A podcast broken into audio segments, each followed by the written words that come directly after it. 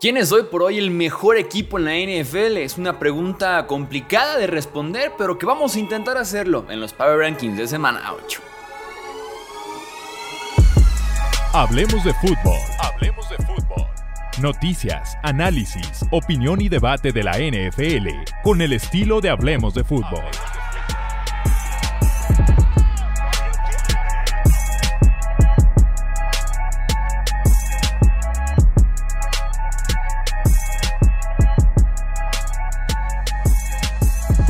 ¿Qué tal amigos? ¿Cómo están? Bienvenidos a una edición más del podcast Hablemos de Fútbol. Yo soy Jesús Sánchez. Recuerda suscribirte si aún no estás suscrito todavía al podcast Hablemos de Fútbol para más contenido de análisis, debate, opinión y demás alrededor del universo de la NFL enfocado en la temporada actual y enfocados Power Rankings en la semana 8 para responder la pregunta de quién es el mejor equipo de la NFL que te invito también a ti a responder a esta pregunta en los comentarios en las redes sociales, Twitter, Facebook e Instagram. Muy simple, ¿quién es el mejor equipo de la NFL? Contesta aquí abajo. Por mientras yo contesto con mis Power Rankings, ya saben, del peor al mejor equipo actualmente en la liga. En el puesto 32 colocaremos a los Panthers de Carolina que tienen semana de descanso, tuvieron semana de descanso mejor dicho, y tienen nuevo entrenador llamando las jugadas ofensivas. Veremos qué tanta diferencia hace esto. En el lugar 31 colocaremos a los Arizona Cardinals. Más de lo mismo, compiten en el primer cuarto y a partir del segundo cuarto en adelante se caen por completo este equipo. En el lugar 30 pondremos a los Denver Broncos. Eh, veremos qué tanto venderán, ¿no? Ahora que se acerca la fecha límite de cambios, se habla de los wide receivers Jerry Judy, Corland Sutton, se habla del safety Justin Simmons, veremos qué tanto pueden vender al tackle izquierdo Garrett Bowles, porque creo yo que este equipo está muy dispuesto a terminar de perder para buscar un nuevo coreback y también hacer como un botón de reseteo de este roster. En el lugar 29 pondremos a los Raiders de Las Vegas. Davante Adams se queda hablando de la fecha límite de cambios pero no debería. Davante Adams no merece estar en este equipo de los Raiders de Las Vegas. En el lugar 28 pondremos a los Green Bay Packers. Eh, Jordan Love está jugando en prácticamente los últimos 4 o 5 partidos como uno de los peores quarterbacks de la NFL. Toma de decisiones, tanto de dónde ir con el ovoide, cuándo ir con el ovoide, de qué forma hacer llegar este pase casi siempre a las manos del defensivo, sobre todo en situaciones de cierre de partido, entonces está jugando fatal. Está jugando fatal Jordan Love. En el 27 pondremos a los Washington Commanders. También creo que van a ser vendedores. Veremos si cambian a Chase Young. Jonathan Allen, el tackle defensivo, también podría ser cambiado. Y creo yo que es lo correcto porque este equipo con Sam Howell no tiene cómo competir consistentemente. En el lugar 26 colocaremos a los New England Patriots. La ofensiva cambió, la ofensiva innovó, la ofensiva se modernizó en contra de los Bills con movimiento pre-snap, o sea, antes de que se entraran en el ovoide, reversibles, cambios de dirección, play action, tuvo un poquito de todo, mucho movimiento, muchas cosas nuevas y esta ofensiva necesita más de Mario Douglas, el wide receiver novato, y el tight end Pharaoh Brown, porque son tipos diferentes, son tipos mucho más explosivos, con aceleración, con agilidad, y esta ofensiva requiere justamente de eso. En el lugar 25 colocaremos a los New York Football Giants. No hay polémica en Nueva York. En cuanto esté sano Daniel Jones, a pesar de que está jugando mejor Tyro Taylor, el coreback será Daniel Jones. En el lugar 24 colocaremos a los Chicago Bears, otro equipo que podría estar jugando ligeramente mejor. El quarterback novato eh, que entra tras la lesión de Justin Fields, Tyler Vigent, pero Justin Fields será el coreback en cuanto esté sano, aunque no será este domingo, sería tal vez hasta la semana número 9. Eh, Tennessee en el lugar número 23. Ryan Tannehill está fuera esta semana o se espera que esté fuera. Y Tennessee podría intentar como un paquete o darle algunas series a un coreback que podrá hacer Malik Willis y darle otras series al novato Will Levis. Veremos cómo funciona ese experimento, quién termina jugando más y mejor.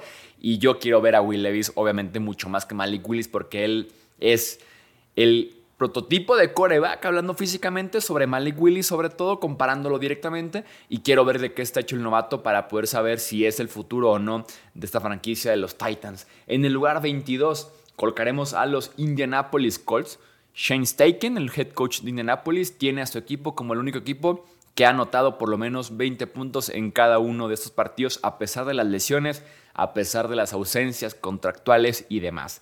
En el 21 colocaremos a los New Orleans Saints. ¿Se acuerdan que la semana pasada justamente hizo un comentario de los Saints diciendo que en esa ofensiva no estaban en ritmo y cada quien estaba como en su página, como en su rollo?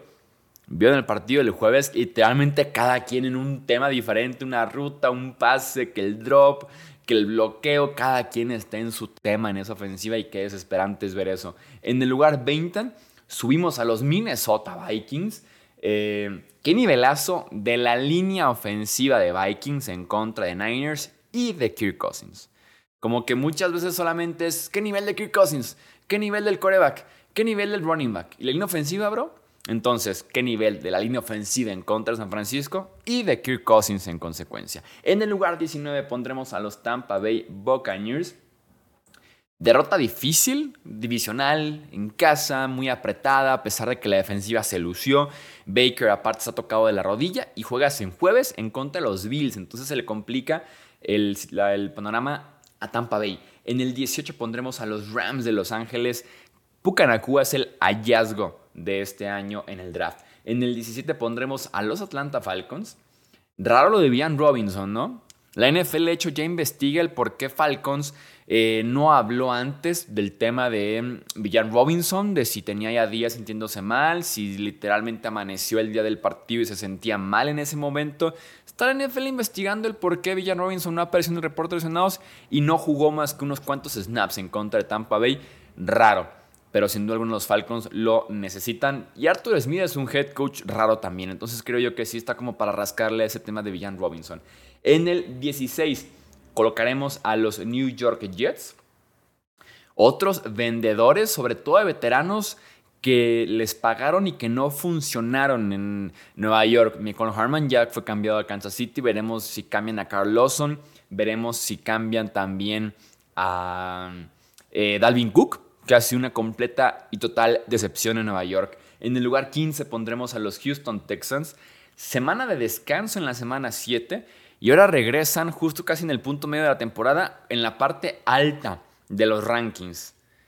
Veremos si Houston puede mantener justamente esta posición. En el 14, los Chargers de Los Ángeles, esa defensiva que es tan mala que le permitió el mejor partido ofensivo que han tenido los Chiefs este año y que Justin Herbert me ha dejado un mal sabor de boca en general esta temporada. En el lugar 13 pondremos a los Pittsburgh Steelers, iba a poner a los Brownies, no, a los Pittsburgh Steelers, nuevamente TJ Watt.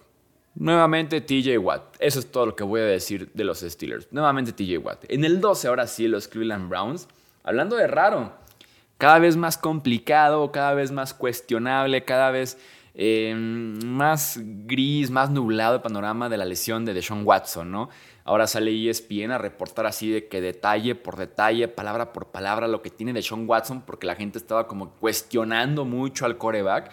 Filtran que la, la, lesión que tiene para decir, en efecto está mal y por eso no está jugando, con todo y que el equipo dice que, que lo cuidaron, que está día a día, que ya estaba liberado en temas médicos. Entonces, situación extraña, creo yo, la de Brownies con Deshaun Watson. En el 11 pondremos a los Cincinnati Bengals. Semanita para descansar y recuperar tanto a Joe Burrow, recuperarlo un poco más, pero sobre todo recuperar a T. Higgins, que está lesionado de las costillas, pero que en general, para hacer la temporada en la que tenía que ganarse ese nuevo contrato porque viene la agencia libre, está jugando criminal T. Higgins. En el lugar 10 colocaremos a los Seattle Seahawks.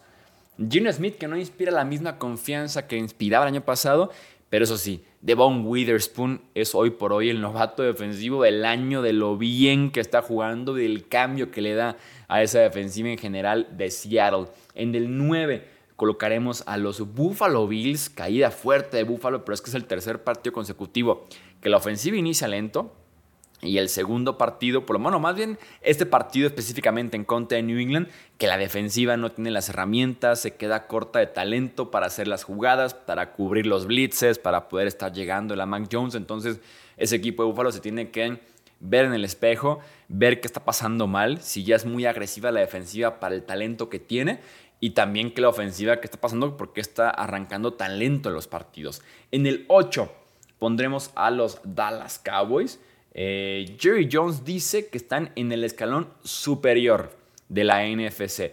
Se admite que están o que no están al mismo nivel que San Francisco porque literalmente hace 15 días los humillaron. Dice, pero estamos en la parte alta, junto a Filadelfia, junto a Detroit tal vez. En el 7 colocaremos justamente a los Detroit Lions. Primera gran prueba fallada. Después de haber apaleado a todo el sur de la NFC, vas a Baltimore en contra de un muy buen equipo de Ravens y te llevas un palizón. O sea, ese partido nunca estuvo cerca. Ese partido en el primer cuarto estaba ya terminado. Detroit nunca tuvo la oportunidad ni de responder del palizón que le ponen los Ravens. Y como les digo, ese puesto de número 2 en Power Rankings está maldito. Hemos puesto a Filadelfia, pierden. Hemos puesto a Miami, pierde. Hemos puesto a Detroit y pierde. Suerte si estás en el puesto número 2 de los Power Rankings porque se viene derrota en la siguiente semana. En el 6 colocaremos a los Miami Dolphins. Pequeñas cosas, creo yo, que hicieron que el partido de Philly se les saliera de las manos. Pequeños errores, cosas que ellos dejaron de hacer probablemente. Eh, si no, yo creo que ese partido hubiera estado un poquito más cerrado en el marcador. En el 5 colocaremos a los Jacksonville Jaguars, que creo yo fácilmente podremos poner a los Dolphins en el puesto de los Jaguars. Me parece que son hoy por hoy un mejor equipo. Simplemente es reconocer que Jacksonville está embalado. Tanto a la ofensiva con Trevor Lawrence, Travis Etienne jugando muy bien, Christian Kirk jugando muy bien, pero sobre todo me gusta mucho Jacksonville últimamente a la defensiva. Sobre todo, agentes libres firmados la temporada anterior que no tuvieron tan buen 2022, tan buen debut con Jaguars, pero que están cumpliendo bastante este año, como lo son Darius Williams y como lo es Olokun, el linebacker. En el puesto 4 pondremos a los Baltimore Ravens. Qué nivelazo de Lamar Jackson lanzando el ovoide. Lamar Jackson como coreback ha sido uno de los cinco mejores, creo yo, este año en la NFL. En el lugar 3 colocaremos a los Kansas City Chiefs. La única defensiva que no ha permitido más de 21 puntos en ningún partido este año. Esa defensiva es real, es de verdad. Lástima que una de sus mejores piezas, que es Nick Bolton, el linebacker, se perderá por lo menos dos meses con una lesión importante en la muñeca. Entonces veremos qué tanto impacta en ese sentido. Pero, eh, insisto, esa defensiva ha sido muy buena y vienen de su mejor actuación ofensiva en contra de los Chargers. Nos queda uno y dos.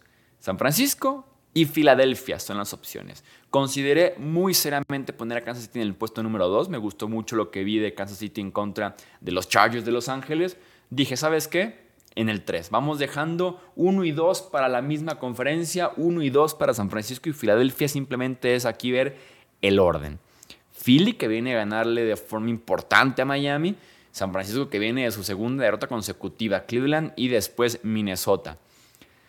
El mejor equipo de la NFL actualmente, para mí son los Philadelphia Eagles. Así que pondremos a San Francisco en el puesto número 2, bajándolos una posición, y a Philly lo pondremos en el lugar número 1. En el caso de los Niners, Brock Purdy en situación de adversidad jugó espantoso.